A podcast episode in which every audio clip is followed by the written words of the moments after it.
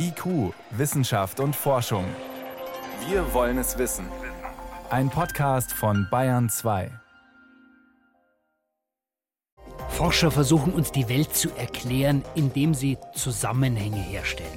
Man muss aber ziemlich aufpassen, dass die auch stimmen. Anzahl der Klapperstöche, Anzahl der Geburten. Beide nehmen über die Zeit ab und wenn Sie eine Korrelation hier berechnen, dann bekommen Sie eine sehr hohe Korrelation. Das bedeutet aber nicht, dass hier ein kausaler Zusammenhang existiert. Keiner wird glauben, dass der Storch die Kinder bringt.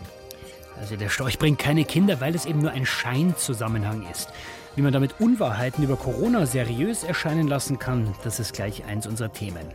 Und nochmal Corona, wir wollen wissen, hat die Pandemie die Gruppe der Impfgegner vergrößert? Aber zuerst mal geht es um Wissenschaftler, die über alle Zeitzonen hinweg im Homeoffice sitzen und über den Kampf gegen den Klimawandel verhandeln. Wissenschaft auf Bayern 2 entdecken. Heute mit Stefan Geier. Wir müssen aufpassen, dass wir den jungen Leuten keine Angst machen. Das sagt der, Welt, der Chef der Weltwetterorganisation und er meint damit die heute beginnenden Verhandlungen des Weltklimarats. Da geht es um den nächsten Teil des Weltklimaberichts. Der fasst ja alles Wissen zusammen über Klimaerwärmung, über die Folgen, wie wir uns anpassen müssen und so weiter. Zwei Wochen lang treffen da mehrere hundert Forschende zusammen und ja, beraten jetzt abschließend auch mit Regierungsvertretern. Meine Kollegin Miriam Stumpfe beobachtet diese Verhandlungen für uns. Miriam, wir haben ja erst im Sommer vom Weltklimarat gehört, 1,1 Grad Temperaturanstieg auf der Welt, das haben wir schon. Die 1,5 Grad werden wir vorübergehend wahrscheinlich oder auf jeden Fall überschreiten. Auch mit 2 Grad wird es knapp. Und trotzdem jetzt schon wieder ein Bericht. Das ist ein Riesenwerk, was der Weltklimarat alle Jahre veröffentlicht, um den Stand des Wissens zusammenzufassen. Hier geht es jetzt in diesem neuen Teil um die Folgen vom Klimawandel auf Mensch und Ökosysteme. Jetzt geht es darum, was macht das alles mit uns und welche Möglichkeit haben wir uns anzupassen. Deutschland ist federführend. Eigentlich hätten sich die ganzen Teilnehmer in Berlin getroffen, aber es ist Corona, da sitzt jeder vor dem Computer. Das heißt, wirklich seit heute über die ganze Welt verteilt, über alle Zeitzonen sitzen die Teilnehmer. Der eine frühstückt, der andere ist zu Abend und der dritte wäre eigentlich am Schlafen die sind alle ganz präsent, weil die haben lange Jahre darauf hingearbeitet, auf diese letzten zwei Wochen. Und es ist eben ein zentrales Kennzeichen auch vom Weltklimarat. Wir wollen Autorinnen und Autoren aus allen Kontinenten, damit wirklich alle Regionen der Welt vertreten sind. Deswegen auch alle Zeitzonen bei den 270 Autorinnen und Autoren jahrelang darauf hingearbeitet, sagst du. Das heißt, die haben die gesamte wissenschaftliche Literatur gewälzt und fassen das jetzt in zwei Wochen zusammen? Das sind 34.000 wissenschaftliche Publikationen, die da einfließen. Das muss man sich mal vorstellen. Das geht nur in einem langen arbeitsteiligen Prozess. Worum es jetzt geht in diesen zwei Wochen bei der Sitzung, ist die Zusammenfassung für politische Entscheidungsträger. Klingt banal, so eine Art Inhaltsangabe macht man zum Schluss, aber wenn man mehrere hundert Seiten auf 30 Seiten eindampfen soll, dann ist das eigentlich die Stunde der Wahrheit. Jetzt sind ja auch Staatenvertreter mit dabei und wenn man das so zusammenfasst, versuchen die dann unbequeme Aussagen vielleicht auch abzumildern? Diesen Verdacht gibt es immer wieder. Wenn man die Wissenschaftlerinnen und Wissenschaftler fragt, die da mitarbeiten, man kann ja nicht dabei sein, die sind nicht öffentlich, die Sitzungen, dann sagen die aber, damit kann sich eigentlich nie ein Staat durchsetzen. Und es ist gut, dass die Regierungsvertreter dabei sind. Das hilft nämlich, manche Aussagen klarer zu machen, wenn die nachfragen, was heißt das denn jetzt genau?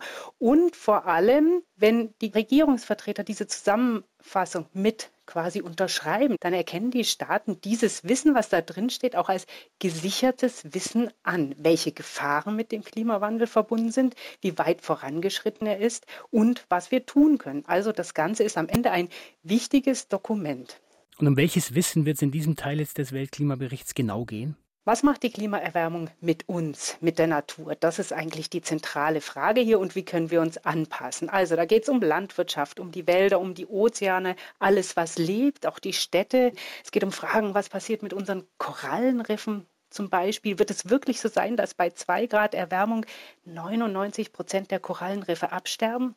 Ja, und dann die Frage, welche Rolle spielt Biodiversität. Wie beeinflusst die Erwärmung die Ökosysteme und andererseits, wie können auch gesunde Ökosysteme Klimawandel lindern? Was passiert, wenn ich viel Mais oder schnell wachsende Bäume anpflanze, um Biosprit herzustellen, dafür aber Wälder oder Feuchtgebiete schwinden? Andererseits, was passiert, wenn ich viel aufforste, aber andere Ökosysteme gehen zurück? Das hängt alles mit allem zusammen. Das klingt so, als ob es relativ schnell sehr, sehr unübersichtlich wird unglaublich unübersichtlich. Und tatsächlich, wenn man die Wissenschaftler auch im Vorfeld reden hört, dann greifen sie dann zu so Begriffen wie planetare Gesundheit. Es klingt fast schon esoterisch, aber letztendlich ist es der einzige Begriff, der das dann zusammenfassen kann. Und wenn Sie es dann wiederum versuchen aufzudröseln, dann wird es wahnsinnig kompliziert. Der Co-Vorsitzende der Arbeitsgruppe hatte im Vorfeld eine Grafik gezeigt, wo sie mal versucht haben darzustellen, wie hängt denn alles zusammen, das, was wir für den Klimaschutz tun, also Aufforstung, Wälder retten, Ernährungsgewohnheiten etc. Und wie hängt es dann wiederum zusammen mit dem, was wir für die Biodiversität tun. Und dann ganz, ganz viele Linien, die gehen durcheinander. Das sieht aus wie eine große Portion Spaghetti, ein Spaghetti-Diagramm, so hat er das auch genannt. Ja, und dieser Bericht, der hat jetzt also die Aufgabe, jede einzelne Spaghetti da rauszupicken, anzuschauen und zu bewerten, was hat welche Folgen für wen. Das heißt, Miriam, wir haben in den letzten Monaten im Wesentlichen über Corona geredet. Ist es deiner Meinung nach gut, dass wir jetzt wieder mehr über das Klima reden, das andere große weltweite Problem? Wir müssen mehr drüber reden und wir müssen auch kontinuierlich drüber reden. Das wird nämlich der Klimawandel unser Leben auf Dauer mehr beeinflussen wohl als das Coronavirus. Und wenn dieser Bericht das jetzt wieder schafft, ja, nicht nur einen Finger in die Wunde zu legen, sondern auch klar zu machen, wo wir handeln können, weil das will er ja auch zeigen, dann ist das ganz, ganz wichtig. Und bei den ganzen komplizierten Zusammenhängen, die diese Sachstandsberichte aufdröseln, manchmal finden sich da auch unglaublich klare Aussagen drin. Jetzt zum Beispiel der Weltbiodiversitätsrat, der hat mit dem Klimarat schon im Vorfeld eng zusammengearbeitet, weil das hängt ja alles zusammen. Dieser Biodiversitätsrat in seinem Bericht hat zum Beispiel eine ganz klare Zahl formuliert in diesem Workshop. Es gibt auf der Welt 345 Milliarden Dollar Subventionen immer noch für fossile Industrien. Das ist viel, aber noch viel mehr ist das, was dadurch an Schäden an Ökosystemen entsteht. Das sind nämlich Schäden in Höhe von 5 Billionen Dollar. Das sind sehr klare Zahlen und die muss man sich auch immer wieder vor Augen führen und da dann mal anfangen. Mehrere hundert Forschende und Staatsvertreter arbeiten und verhandeln ab heute am nächsten Teil des Weltklimaratberichts, jeder in seinem Büro oder im Homeoffice. Informationen, um was es da geht, waren das von Miriam Stumpfe. Miriam, vielen Dank. Gerne. Bayern 2. Wissenschaft schnell erzählt. Das macht heute Johannes Rostäuscher. Johannes, los geht's mit dem kleinsten Materieteilchen im Universum. Ja, das Neutrino, das ist wirklich ein hochinteressantes Teilchen. Es ist nicht nur das kleinste, es ist auch das häufigste Materieteilchen, das es gibt.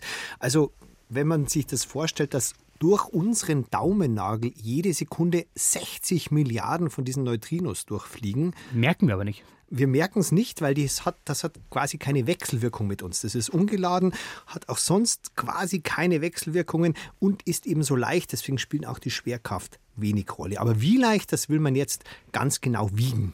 Und mit einer Neutrino-Waage oder wie? Ja, das ist eine riesige Apparatur namens Katrin in Karlsruhe. Eigentlich ist es ein riesiges Rohr und da passieren vereinfacht gesagt Zerfallsprozesse und bei diesen Zerfallsprozessen entstehen dann unter anderem zum Beispiel ein Elektron und ein Neutrino. Und dieses Elektron hat dann minimal weniger Energie, als es eigentlich haben sollte. Und diese Energie, die entspricht dann wirklich, also sehr grob gesagt, ungefähr der Masse des Neutrinos. Jetzt wollen wir natürlich wissen, wie viel bringt es auf die Waage des Neutrino? Also das erste Zwischenergebnis liegt vor und danach ist die Masse weniger als 0,8 Elektronenvolt. Aha. Das bedeutet ungefähr eine Millionstel der Masse von einem Elektron, was das zweitleichteste Materieteilchen im Universum ist. Also ein Hauch von nichts. Ein Hauch von nichts, könnte aber noch deutlich kleiner sein. Nähere Erkenntnisse erwartet man sich so in den nächsten zwei Jahren. Und warum ist es wichtig zu wissen? Naja, das Neutrino, so leicht es ist, ist das häufigste Materieteil im Universum. Und es könnte weil es eben so häufig ist, bis zu 5% der Gesamtmasse in unserem Universum ausmachen. Und da spielt es natürlich dann schon eine Rolle für die Entstehung, für den Aufbau, wie die Galaxien entstanden sind und so weiter. Und das wollen die Physiker halt wissen. Das war jetzt das Universum. Wir werden jetzt viel profaner und wechseln erstmal ins alte römische Reich. Mhm. Die alten Römer waren ja auf der einen Seite die Erfinder des Wasserklosetts sozusagen, haben aber auf der anderen Seite wohl auch Nachttöpfe benutzt. Also parallel beides. Beides parallel. Man hat schon immer so hübsche, also vermutet man, und jetzt hat man so hübsche Tontöpfe in der Nähe von Latrinen gefunden so 30 Zentimeter hoch ungefähr. Man war sich noch nicht sicher, wofür die benutzt werden. Jetzt hat die Uni Cambridge, und zwar die Parasitologie dort, ein so rund 1500 Jahre altes Gefäß aus einer Villa in Sizilien ganz genau untersucht und Eier von einem Peitschenwurm gefunden. Und die Eier, die waren so alt? Die waren wohl 1500 Jahre alt und dieser Peitschenwurm ist ein klassischer Darmparasit. Wäre also ein sehr deutlicher Hinweis, dass dieser Topf also eine Art Nachttopf benutzt worden ist und dann in der Latrine entleert. Und der Besitzer, der hat dann die Würmer gehabt. Ja, sonst hätte man diesen Nachweis nicht führen können. Und jetzt wechseln wir noch zu den Berggorillas, unter anderem im ruandischen Regenwald. Für die war Corona wohl wirklich eine gute Sache. Wie das? Ja, da gibt es insgesamt nur noch rund 1000 und man versucht die natürlich zu schützen, aber trotzdem gibt es Tourismus, also Besucher zu denen im Nationalpark, damit ein bisschen Geld auch für den Schutz reinkommt und man kommt denen recht nahe, bis auf ein paar Meter. Und jetzt mit Beginn der Pandemie hat man das verschärft. Erst gar keine Besuche mehr und dann nur noch 10 Meter und mit Maske. Mhm. Und das interessante Ergebnis, keiner von den Gorillas hat Corona bekommen, aber auch viel weniger sonstige Atemwegserkrankungen. Also normalerweise misst man bei denen natürlich im Schnitt 5,6 Ausbrüche von Atemwegserkrankungen im Jahr und jetzt waren es nur noch 1,6. Das heißt, die Menschen haben die im Wesentlichen angesteckt. Das heißt, die sollten auch in Zukunft weiterhin Maske tragen, wenn sie die Gorillas besuchen. Vielen Dank, Johannes Reusserischer, für die Meldungen.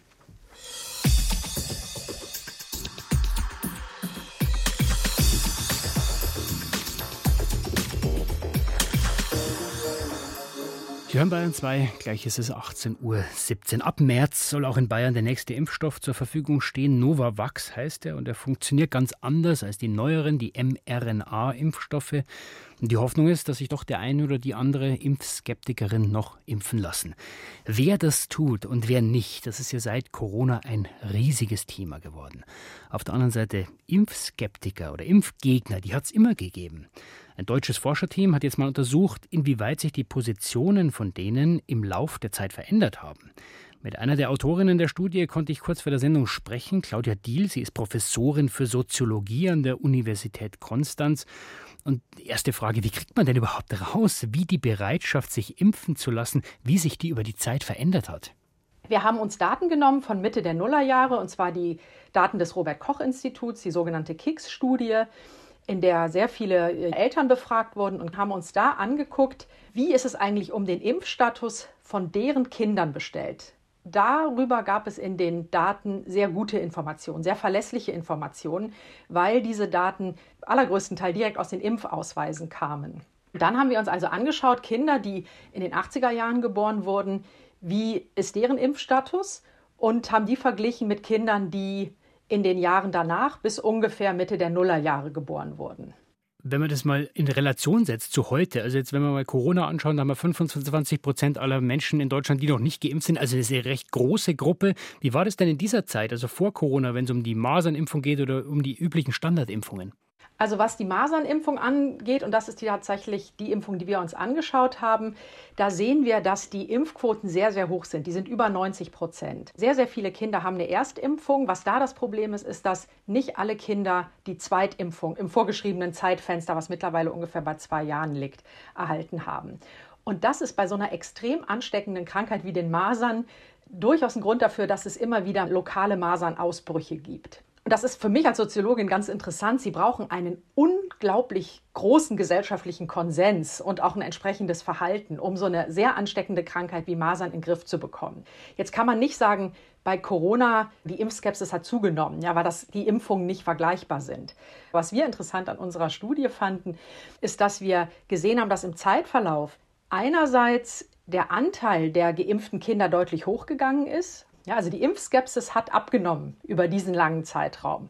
Wir sehen aber, dass bei der Gruppe der Eltern, die sagen, sie trauen der Impfung nicht, sie glauben an gefährliche Nebenwirkungen, sie halten auch die Krankheit für nicht gefährlich, dann sehen wir, dass bei der kleiner werdenden Gruppe der Eltern, die solche Ansichten vertritt, dass da der Anteil der ungeimpften Kinder zugenommen hat. Zwar haben die Gründe gegen eine Impfung abgenommen, aber die Eltern, die immer noch Gründe haben, die handeln eher auf der Grundlage ihrer Vorbehalte, als sie das noch in den 80er Jahren getan haben.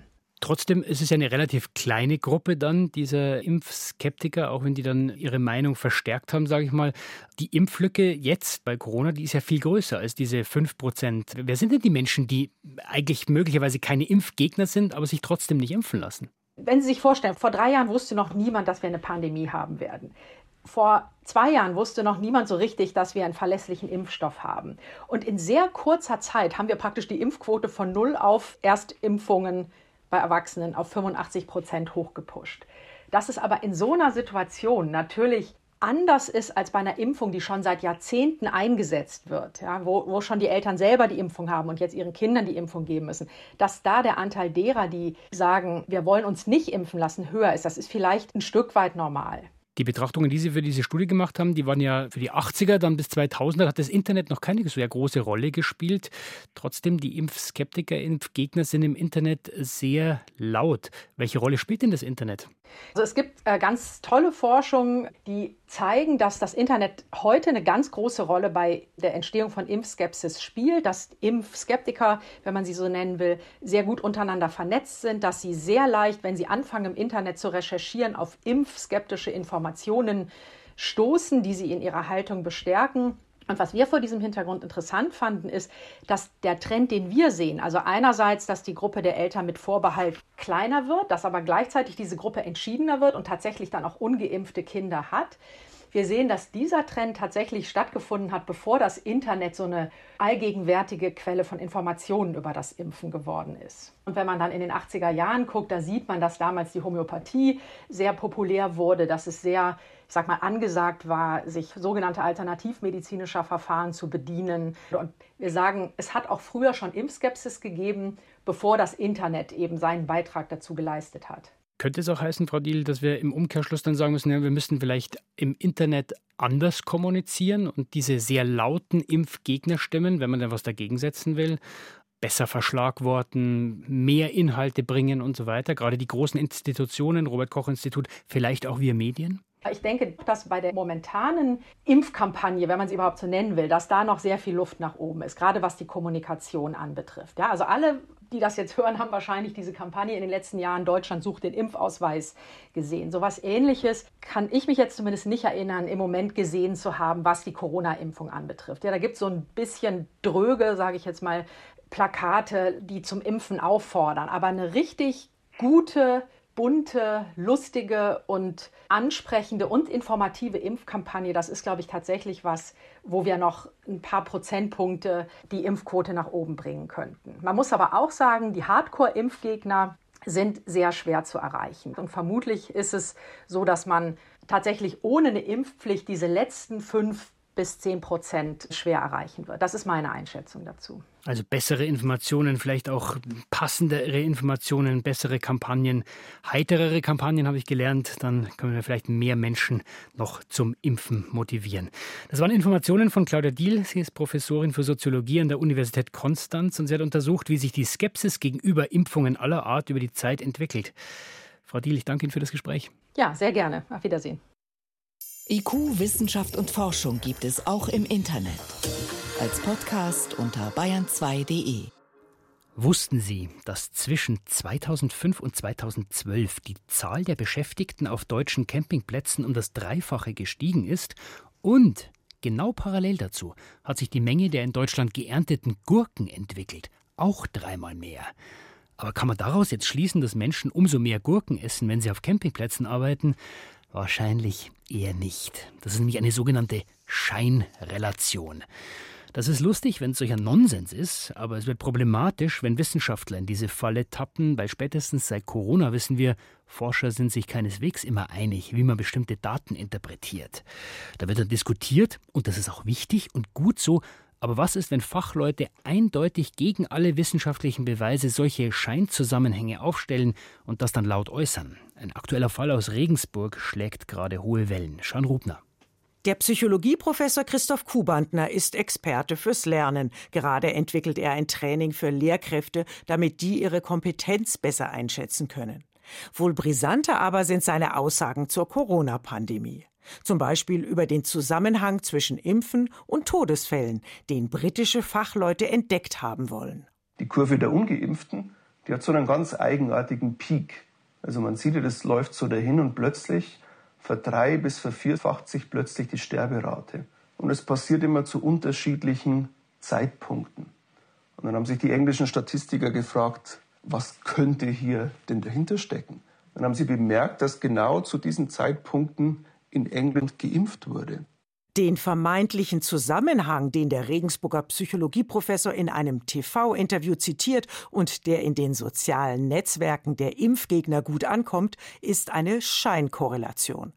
Darauf hat gerade das Institut für Wirtschaftsforschung in Essen hingewiesen, in seiner Unstatistik des Monats. RWI-Vizepräsident Thomas Bauer Wann immer Sie Variablen haben, die sich über die Zeit mit einem Trend entwickeln, dann bekommen Sie ganz grundsätzlich eine hohe Korrelation. So etwas können Sie, und das ist das Lehrbuchbeispiel, beispielsweise zeigen mit der Anzahl der Klappersträuche und der Anzahl der Geburten. Beide nehmen über die Zeit ab und wenn Sie eine Korrelation hier berechnen, dann bekommen Sie eine sehr hohe Korrelation. Das bedeutet aber nicht, dass hier ein kausaler Zusammenhang existiert. Keiner wird mir glauben, dass der Storch die Kinder bringt. Hinzu kommt, dass genau dann, wenn viele Menschen sterben, die Impfbereitschaft wächst. Für Statistiker ist es daher offensichtlich, dass Kubantner in Sachen Corona ziemlichen Unsinn verbreitet. Überdies ist er Mitglied bei den Medizinern und Wissenschaftlern für Gesundheit, Freiheit und Demokratie, einem Verein, der von dem Mikrobiologen und prominenten Corona-Leugner Sukharit Bhakti gegründet wurde. Wie glaubwürdig ist ein Psychologe, der es mit den Gesetzen der Statistik nicht so genau nimmt? Regensburger Studierende haben sich mehrfach darüber beschwert. Allerdings ist es gar nicht so einfach, einen Hochschullehrer zu ermahnen, doch bitte auf dem Boden der wissenschaftlichen Evidenz zu bleiben. Der Rektor der Uni Regensburg jedenfalls möchte sich zu den aktuellen Vorwürfen nicht äußern. Und seitens der Hochschulrektorenkonferenz heißt es auf BR-Anfrage, Weder die Hochschule als Ganze noch die Wissenschaftsorganisationen können die Vielzahl von Bestimmungen zu den konkreten Standards guter wissenschaftlicher Praxis prüfen, verwalten und durchsetzen. Das kann nur über die Fachcommunities gelingen. Anders gesagt, die Uni könne Herrn Kuhbandner gar nicht ermahnen, doch auf wissenschaftliche Standards zu achten. Das müssten schon seine Fachkollegen tun.